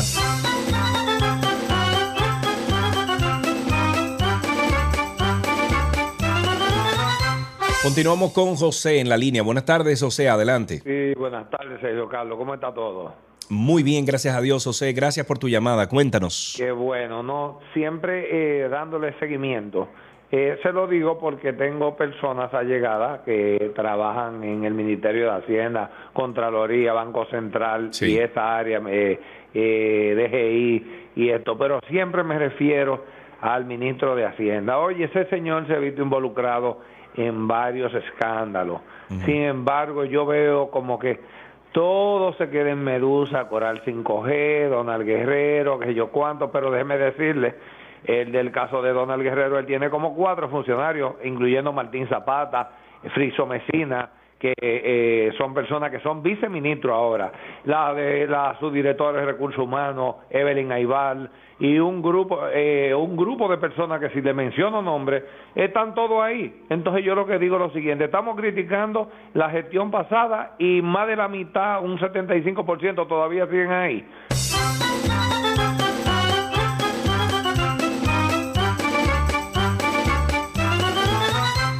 829-236-9856, el teléfono aquí en 262, 829-236-9856. Sigan llamando y ustedes pueden hablar conmigo al aire. Karina Larrauri no se encuentra con nosotros. Les tengo un numerito del día. El presidente Luis Abinader anunció 21% es el numerito. El presidente Luis Abinader anunció el 15 de noviembre del año 2021 que por segundo año consecutivo se repartirían las tarjetas de bono navideño. En esta nueva entrega pasaron de un millón a un millón setecientos mil bonos para la misma cantidad de, de familias de escasos recursos. Cada tarjeta tuvo un valor de 1.500 pesos y la inversión pasó de 1.500 millones a 2.600 millones. El gobierno explicó en los medios de comunicación mediante un espacio pagado que las tarjetas serían repartidas a nivel nacional un 80% por el sistema único de beneficiarios y un 20% por las distintas iglesias, ay no, congregaciones, las gobernaciones principales, eh, provinciales, alcaldías, legisladores, ay no, no. En el informe oficial que se encuentra en la página de la Presidencia de la República se señala que tanto el CIUBEN como el programa Supérate eran los principales encargados de la distribución de hasta el 80% de esas tarjetas y que para tal misión serían apoyados por las distintas iglesias y congregaciones religiosas. Sin embargo, según un reporte del periódico Listín Diario, en la práctica hicieron todo lo contrario. Solo el 21% de los bonos fueron entregados directamente por el Gabinete de Política Social y Programa Supérate, de donde depende el CIUBEN. Incluso, si se les considera lo aportado a las iglesias católicas y evangélicas, el porcentaje solo aumenta al 27% de todas las tarjetas. El medio especifica que al menos cuatro alcaldías y tres instituciones públicas que según el gobierno recibieron tarjetas, nunca recibieron los bonos. Señores, es una cogioca que hay. De nuevo, de nuevo. Eso es impresionante. No vamos a avanzar nunca en este país. Tenemos ahí en la línea a Anónimo. Buenas tardes, Anónimo. Ese era el nombre que me iba a poner, serio, Anónima. Ah, Mira, perfecto, Porque en horario laboral. Eh, felicitarte por el espacio, no sabía que lo tenía, me sorprendí ahora. Y una vez Pero el quedé- espacio, que no veía que estábamos aquí en 12 y 2. ¿Aló? tú eres la voz de los que no tienen voz y hace falta que la juventud se, se, se encargue de eso. En otro Gracias. orden, en cuanto al precio del pollo, Sergio, eh, tú sabes que puede ser que sea real esa cifra que da el ministro. Sin embargo, para la realidad del pueblo dominicano no se percibe. ¿Por qué? Porque no las grandes cadenas tienen sucursales en los barrios populares porque no los pobres de los barrios populares tienen la oportunidad de adquirir compras en grandes eh, supermercados, a excepciones de fechas específicas que se pueden dar algunas bonificaciones o algunas ayudas. El pueblo dominicano que come pollo real lo compra en los barrios, en, en los mercaditos populares y en los colmados, y la Sí. libra está a 100 pesos comprobada por mí. En los supermercados puede que eso pase de acuerdo al ministro, porque ellos, como si son miembros de la YAT y otras y otros organismos de producción, pueden que tengan conocimiento de productores locales que le digan que a ese precio ya se lo venden a las grandes cadenas comerciales. Hay que tomar en cuenta el factor de que las grandes cadenas comerciales no compran como nosotros compramos los pobres. ¿Tú me entiendes? Claro, Sergio? una libra, claro. dos libras, Claro. sino en grandes cantidades y por ende el precio puede bajar oferta-demanda. Cuando tú vas a un supermercado de renombre, la carne de pollo no se vende como antes, Sergio. Tú encuentras el pico y pala aparte. Sí. Las alas se venden aparte. Los muslos con huesos y huesos se venden aparte. La molleja se vende aparte. Y si tú quieres comprar un pollo entero, porque en la casa hay el que no come pechuga, hay el que no come mulo, Claro. entonces tú, tú gastas 500 pesos por un pollo. Oye, esa es la realidad, Sergio Carlos. eh, no es menos de ahí, ¿eh? Muy bien. Entonces, eh, Sí. en cuanto al Estado, déjame decirte una cosa. eh, yo veo muy mal que los dominicanos se estén quejando porque dominicanos de otras gestiones estén laborando en las empresas institucionales. ¿Por qué? Porque el Estado somos todos. Claro. Y la Constitución habla del derecho que tiene el ciudadano dominicano. Y nosotros como país somos signatarios de organizaciones internacionales que el derecho a la educación, el derecho a la salud, al empleo digno, a la vivienda, a la alimentación, es un derecho universal. Entonces no se debe fraccionar el Estado por los colores partidarios. No, si hay nada. personas que son de cualquier partido, que reúnen las condiciones, que cumplen con el empleo, no importa que sean del PLD, del PRM, del PL, de la Fuerza del Pueblo, tiene derecho a ser empleado del Estado. Yo a estoy totalmente de acuerdo contigo.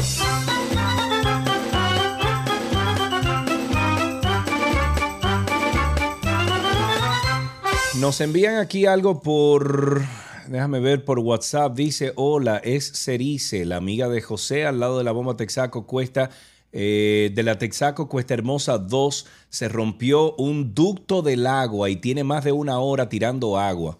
Aquí tenemos una foto, sé exactamente dónde está eso. Es en la bomba ahí frente a la plaza, uy, ¿cómo que se llama esa plaza, Cindy? Alan, la plaza esa de Arroyo, de, de Camino, Camino Chiquito, que queda ahí. No, Camino Chiquito no. No, no, no, no, señores. Esa plaza al lado de Cuesta Hermosa, de Cuesta Hermosa 2. Hay una plaza grande, hay una...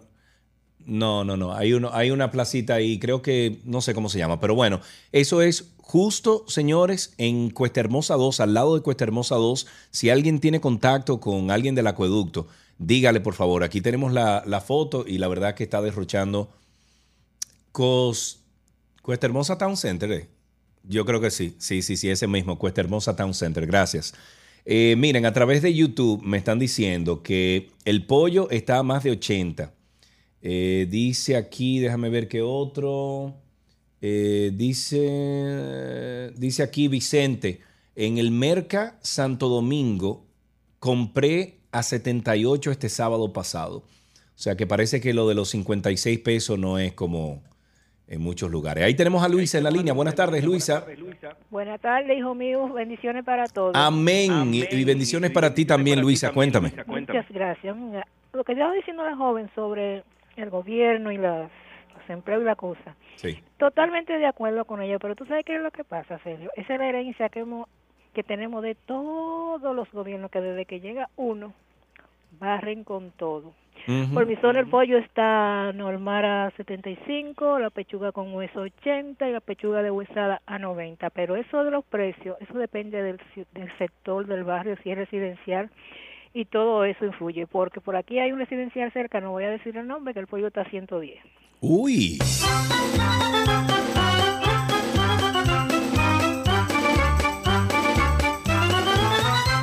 ...829-236-9856... ...829-236-9856... ...el teléfono aquí en 12 y 2... ...sigan llamando... ...tenemos oportunidad de hablar... ...con unas cuantas personas más... Em, dice... ...bueno Sergio, yo pagué... ...Ana Corporán... ...nos dice a través de YouTube... ...dice... ...bueno Sergio, yo pagué el pollo... ...a 82 pesos la libra... ...82 pesos la libra... Sí, me están diciendo que la emisora está funcionando en La Vega. Supongo que en, San- en Santiago también dice Hidekel. Ok, bueno, pues eh, Malaiga a través de el intercom aquí que tenemos interno me acaba de decir que sí, que ya en Santiago se escucha la emisora. Perfecto. Sigan llamando 829-236-9856. Tenemos una llamadita aquí. Tenemos en la línea a Gregorio. Gregorio, buenas tardes. Adelante. Sí, buenas tardes, mis estimados. ¿Cómo están? Estamos vivos y sueltos. Estoy, bueno, estoy solo aquí al aire, pero eh, con ustedes, gracias a Dios. Cuéntame.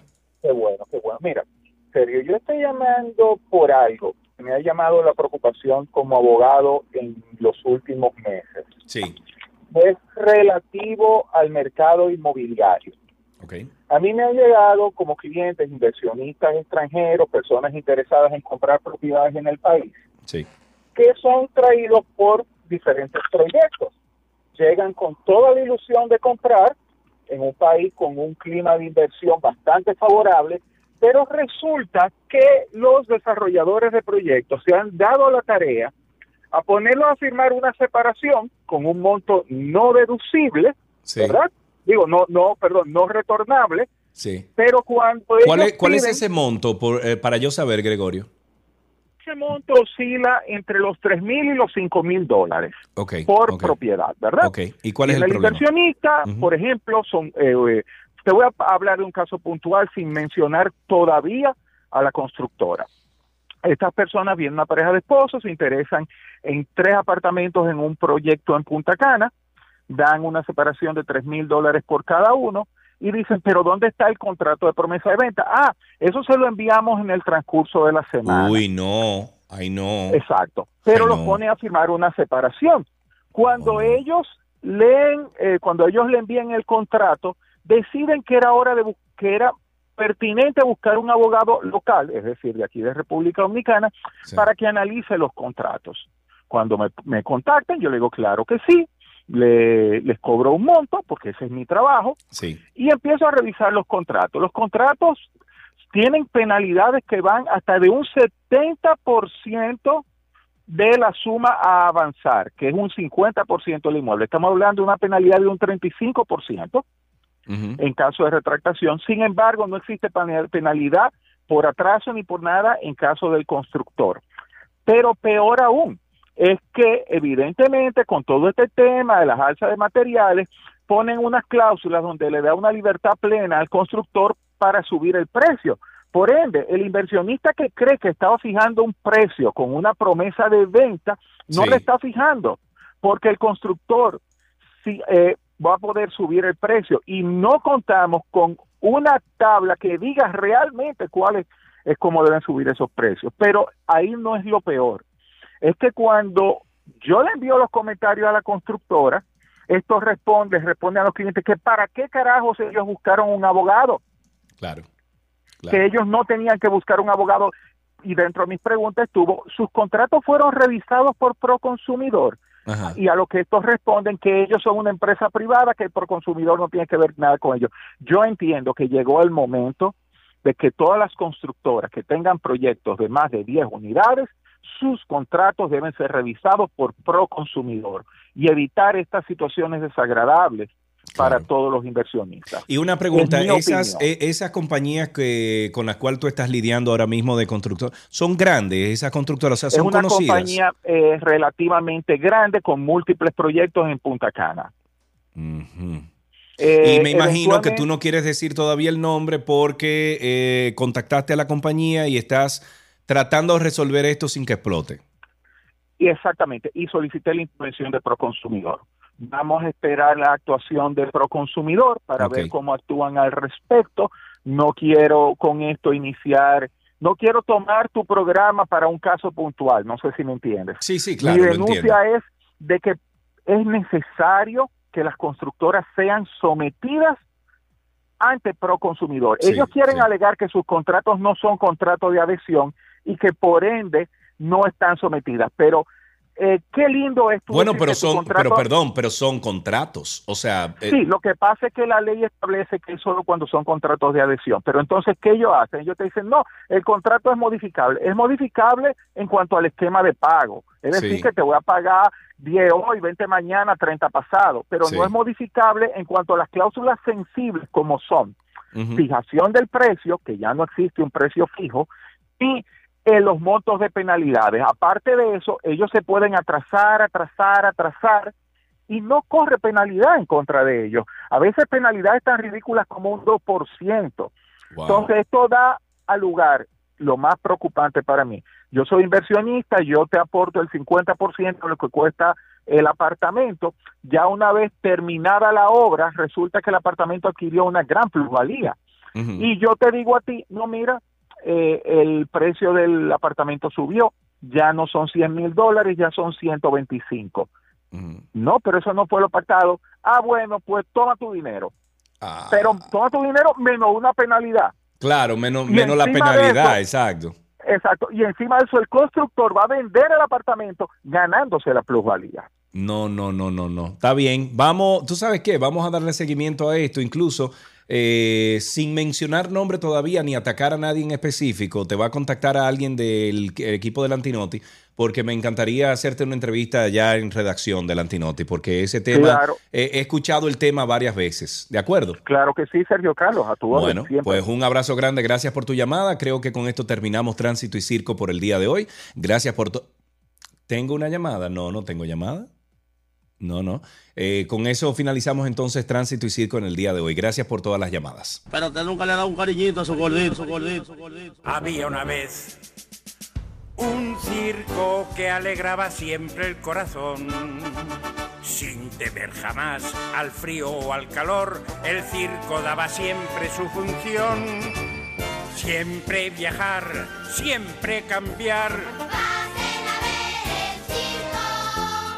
Otro país, otra ciudad. Es magistral, sensacional. Somos felices al conseguir a un niño hacer reír.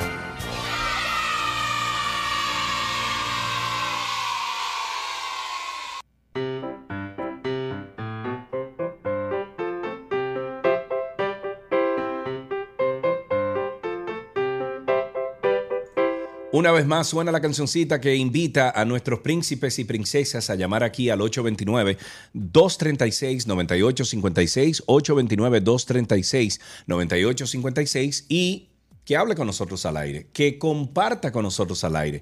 Creo que tengo en la línea, déjame ver, aquí tenía el nombre, tengo a Victoria en la línea. Buenas tardes, hola Victoria. Hola. Hola, ¿cómo estás?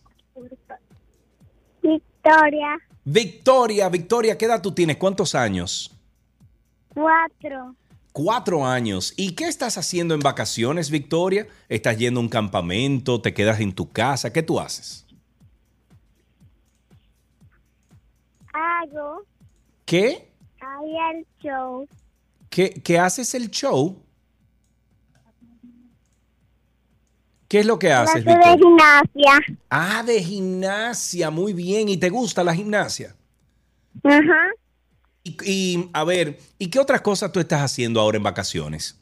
¿Te gusta cantar? ¿Mm? Yo tengo un poema de las mamás. Ay, pero si tú tienes un poema, can- eh, eh, a ver, recítame ese poema. Adelante. Me dio la vida, me dio su amor. me- Yo se lo pago con el corazón. Te amo, mamá.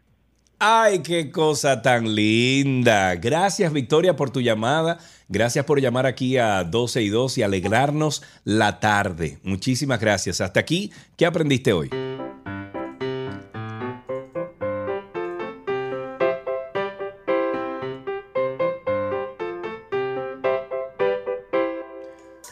Las noticias deportivas llegan a ustedes gracias a Vita Salud, la tienda de las vitaminas y la nutrición deportiva.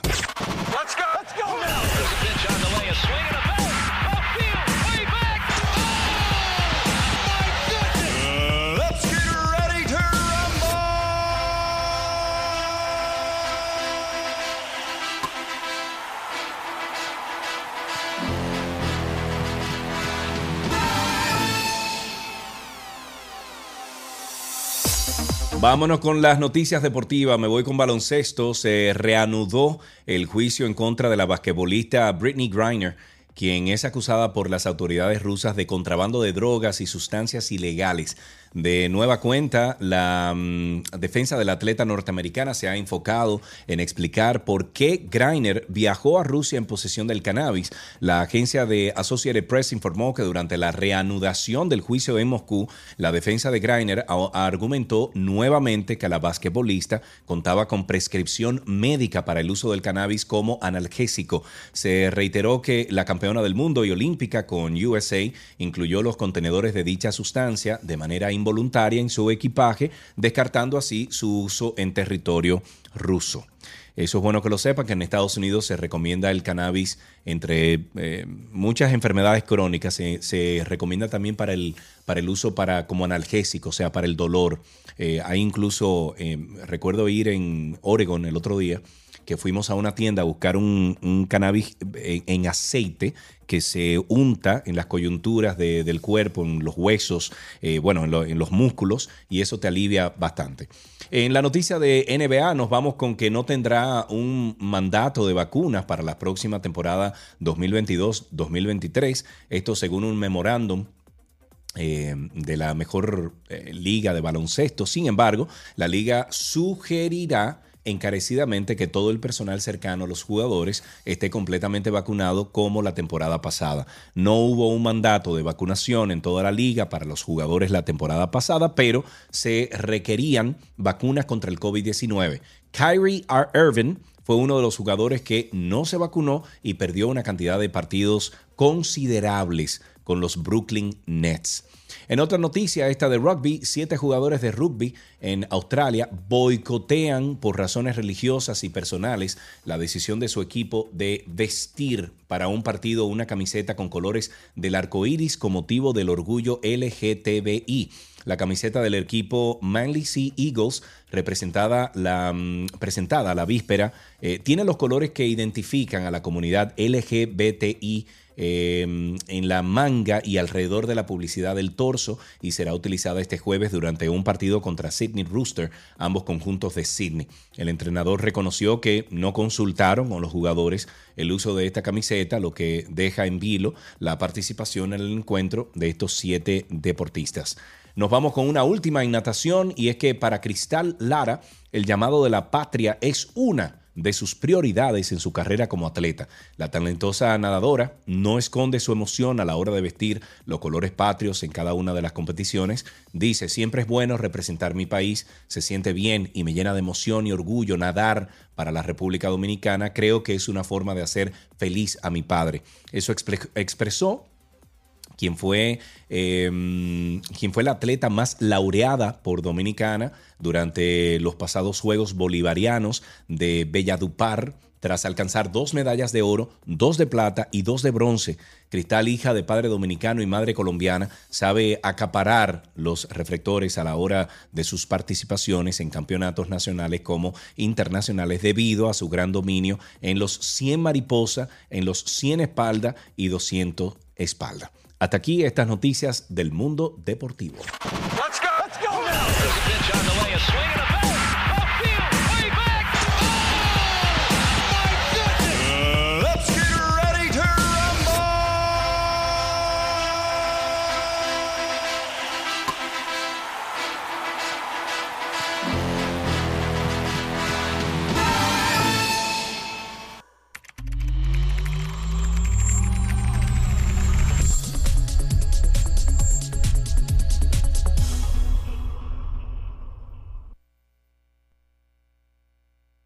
Eh, estamos en artículos tecnológicos ya. Esto sí es difícil con un solo monitor. Qué cosa tan grande. Estamos en artículos tecnológicos y como cada miércoles conectamos con nuestro Víctor Prieto de Punto Mac. Sí, sí, sí. ¿Qué es lo que Hola, dice Serge. Vic? What's up? Extrañando a Cari, como siempre. sí, sí, Cuando sí. no está. Sí, sí, esto se vuelve un poco complicado aquí. Pero bueno, tenemos a Víctor Prieto de Punto Mac y nos habla del mundo tecnológico de Apple. Le estaba diciendo fuera de, de- del aire, ¿verdad? Aquí, para los amigos de YouTube, se enteraron. Sin embargo, los que no están en YouTube no se enteraron.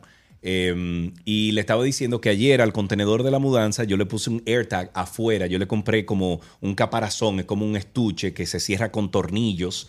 Y entonces, eh, pero tornillos con una cabecita como eh, rara, ¿verdad? Para que no la puedan destapar. Y metí el AirTag ahí adentro y está en la parte de afuera del contenedor. Loco, tengo el contenedor ubicado desde que ese señor salió de aquí. Chequeado. Anoche se paró como a las 3 de la mañana a comer en, en un McDonald's. Eh, esta mañana llegó a Sabana. Loco, lo tengo chequeado al tigre. Ubicadísimo, men. Y entonces la gente de la. Así de- debe ser. Sí, entonces la gente de la, de, de la mudanza, o sea, la compañía de mudanza, me dijo, oye, pero qué buena idea esa. Digo yo, el que. Oh, cada vez que mandemos una mudanza, un, un shipping, una cosa, le ponemos un AirTag. Digo Ah, porque pero tú, le compartiste el dato. Bueno, sí, yo le dije a ellos que yo le iba a poner GPS y todo. O sea, que le iba a poner un AirTag. Sí, O sea es que, una forma sí. de asegurarlo barato y obviamente cuando son cosas costosas que estás transportando, cosas vitales a veces, en tu caso, Sí, eh, claro. pues vas a querer tenerlo seguro. Y mira, es el caso de, de- de muchas personas, inclusive tenemos una de las noticias de hoy que habla sobre un señor en Memphis, cerca de ti, que le puso un AirTag a su vehículo y le- inclusive le puso una cámara. Y pues le robaron el carro. Sí. Con yo le tengo, AirTag yo tengo AirTag. estaba. Yo tengo AirTag en mi carro, en mi moto, en el carro de Gaby. Tengo AirTag para las maletas. Compré cuatro Air- AirTag más eh, para unas maletas especiales que tengo que voy a convertir como el estudio en rodante ahora y lo voy a meter ahí dentro, unos Pelican. Le compré Lo importante a aquí es una que inversión. esté, que esté bien escondido, ¿eh? O Claro. que obviamente que tenga algo como lo que le pusiste al, al paquete, que, Sí. que sea inviolable, que tú digas, Claro. es que lo van a tener que dañar para, para quitarle este dispositivo, que no hace más que emitir una señalita Bluetooth y Wi-Fi para conectarse de manera muy privada con los dispositivos Apple principalmente, y también tienen una función de con el NFC, eh, pues, pues darle a los dispositivos Android una forma de contactar al dueño. Pero han preguntado en estos días si es compatible con otras plataformas y la verdad es que para como se utiliza no- bien, no, realmente solamente compatible con el ecosistema de Apple y son trackers por, por el tema de cuántos iPhones hay eh, pues, pues por todas partes, que tienen una tecnología eh, que, que va a transmitir la ubicación Sí. de manera privada. Y obviamente te toma unas horas decirle al que está cerca que lo están siguiendo. Porque obviamente va a haber un mensaje, de, ponte que alguien lo, lo sustrae, pues este sustractor, este eh, delincuente, diríamos, o la persona que se confundió, porque puede ser una maleta que se confundió, Claro. al, al poco rato, pero no es de inmediatamente, a las horas es que le dice, hay algo siguiéndote. Entonces ya seguro claro. para ese momento tú te diste cuenta que se sustrajo, te diste cuenta que no está en el sitio que debe estar y ya has puesto en, has puesto en marcha, eh, como este señor de Memphis que puso a la policía en marcha para decirle, miren, está aquí el carro. No- le puse Bueno, el trabajo fácil, solamente tiene que ir a este sitio y ahí está el vehículo, Cuando a mí recupérenlo. cuando a nosotros nos robaron hace casi dos meses, la computadora emitió una localidad y nosotros mandamos la policía allá y me encontraron a otra gente que no tiene nada que ver con el asunto, pero eh, no, ¿por, por Pero qué, por ejemplo, la ve tec- quién estuvo ahí. por qué, por ejemplo, la tecnología de AirTag no se, no se le implementa a las laptops de Mac? Eh, es cuestión de un chip. El chip que ustedes están utilizando, entiendo que es el, el U1. Eh, la idea es que hasta que no lo pongan, no lo, no lo tendrán. Pero poco a poco Apple está eh, sacando esa tecnología a otros dispositivos. Ya los, eh, los AirPods lo tienen, eh, los más modernos. Entonces es cuestión de que se lo implementen. Y, y eso vendrá. Me imagino que ya, eh, ya los iPads de por sí, todos los iPhones lo tienen, no solamente el AirTag. Eh, por un tiempo, inclusive, cuando el iPhone está apagado, esa batería que guarda, aún estando que no, que no enciende, es encontrable por esta red. Eh, porque la, la idea es que podamos contar con que los equipos no se van a perder. Claro, claro. Mira, eh, me están preguntando ahí que dónde se compran los AirTags. Bueno, tú puedes comprarlo directamente en la página de... ¿Dónde está? Déjame ver. En la página de Apple, pero también yo te recomiendo que, por ejemplo, puedes entrar a mi lista de compras en, en Amazon. Serio, yo diría que lo- más fácil para un dominicano es entrarse a .mac.com, ahí lo tenemos, y es También. sencillamente ordenarlo y ahí lo pides a, a- a tu Pero, casa. bueno. Porque todo eso ahí va a durar más tiempo. Y Yo iba a hablar del precio también, pero bien, ¿ustedes lo tienen a buen precio? Eh, el precio es, pero tú has chequeado antes de, seguro te va a salir igual que comprarlo fuera. Porque el AirTag es un producto que Apple sí está abriendo eh, con buenos precios y lo tenemos básicamente al mismo precio de Estados Unidos, o sea que es básicamente lo mismo comprarlo fuera. Creo que está costando como 2.500 pesos, que cuando tú vienes a ver son los 33 dólares que te va a costar, más eh, traerlo y el impuesto que tú estarías pagando, obviamente, que, que- que estás contribuyendo con, con esa compra, pues se hace a algunos 2.500 pesos. Bueno, no ok. Bueno, pues pase por Punto Mac. Ahí tienen la existencia de los AirTags y le enseñan a ustedes cómo utilizarlo. Vamos al próximo tema. Eh, ¿Por qué Apple nunca lanzó la Mac Pro con chip M1? Eh, eso es algo que se Bueno. pregunta mucha gente. Yo diría que esta noticia me viene a sorprender porque si bien Apple no es muy buena eh, dando noticias, esto parece que se filtró de que tenían dispositivos eh, tipo desktop capaces de, de- de suplantar el Mac Pro que fue lanzado en el 2019. Estamos hablando del Mac Pro, que es la torre. Esta torre que hoy día diríamos que no, sería la última que va a ser cambiada a la plataforma M1 o la M, digamos, la plataforma M de Apple con los procesadores que ya eh, se apartan de, Sí. de la, la tecnología de Intel. Sí. Y es porque recién lanzado en el 2019 este equipo, ya para el 2020 Apple sí tenía el M1 y yo lo que me imagino es que lo tenían para todos los dispositivos. O sea, hicieron un Apple... di- Dice, ¿por dónde comenzamos a cambiarnos a M1? Y obviamente el equipo que recién había sido em, pues actualizado con muchos años de, espera. Sabemos que el Mac Pro eh, 2013 fue el cilindro negro, que fue popular, pero no como ellos eh, se lo imaginaban. Y no fue hasta que lanzaron en el 2019 el tipo torre de nuevo con expans- expansibilidad, que le podías poner pues eh, tarjetas de video otra vez, aunque los módulos más interesantes lo hacía Apple directamente. Pues entonces en el 2020, pues tenían el Mac Pro listo para lanzar con un M1 que iba a competir muy bien, pero decidieron postergarlo un poco más para darle tiempo al, al Mac Pro de Intel. Pero ellos obviamente reservan procesadores muy potentes y ya en, luego del M2 y sabiendo que existe en el mercado el chip que tiene tu, tu laptop, Sí. el, el M1 Max, eh, y obviamente ya para el, el Mac Studio existe el M1 Ultra, pues entendíamos que tal vez esperar al M2 fuera la mejor opción para el Mac Pro, que muy pro- probablemente sea cambiado el año que viene al- a, la, al- al- a la plataforma M, Sí. que es lo que Apple decía, que en dos años ellos pretendían hacer la conversión total de su plataforma. O sea Muy que- bien, Víctor, por razones de tiempo tenemos que cortar temprano, pero te agradecemos muchísimo que hayas salido con nosotros aquí al aire en Artículos Tecnológicos. Recuerden entonces, eh, punto Mac RD en redes sociales, distribuidor autorizado y centro de servicio autorizado Apple creciendo desde el 2005. Están en Santo Domingo, Nuevo Centro, primer nivel, Bellavista, Almacenes Unidos, segundo nivel y Punta Cana, Boulevard, primero de noviembre, 406, edificio Cedro, primer nivel en Punta Cana Village, 809-412-0806.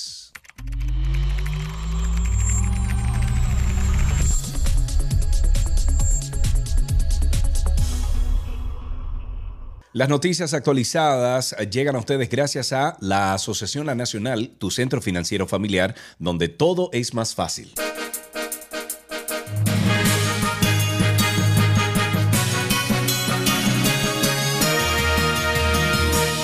Vamos con algunos titulares antes de despedir. Las autoridades de salud pública anunciaron este miércoles que los dos pacientes afectados de viruela símica que se encontraban recibiendo tratamiento en el Hospital Militar Ramón de Lara fueron dados de alta ayer.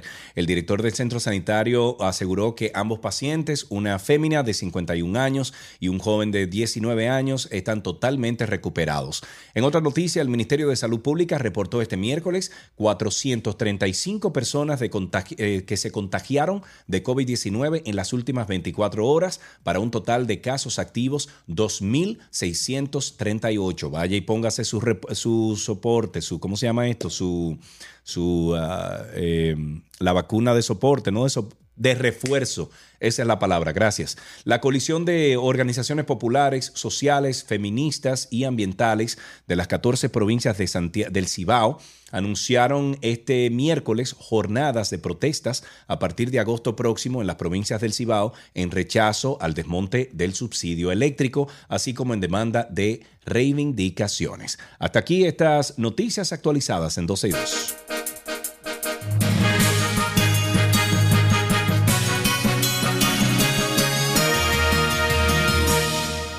Estas noticias actualizadas llegaron a ustedes gracias a la Asociación La Nacional, tu centro financiero familiar, donde todo es más fácil.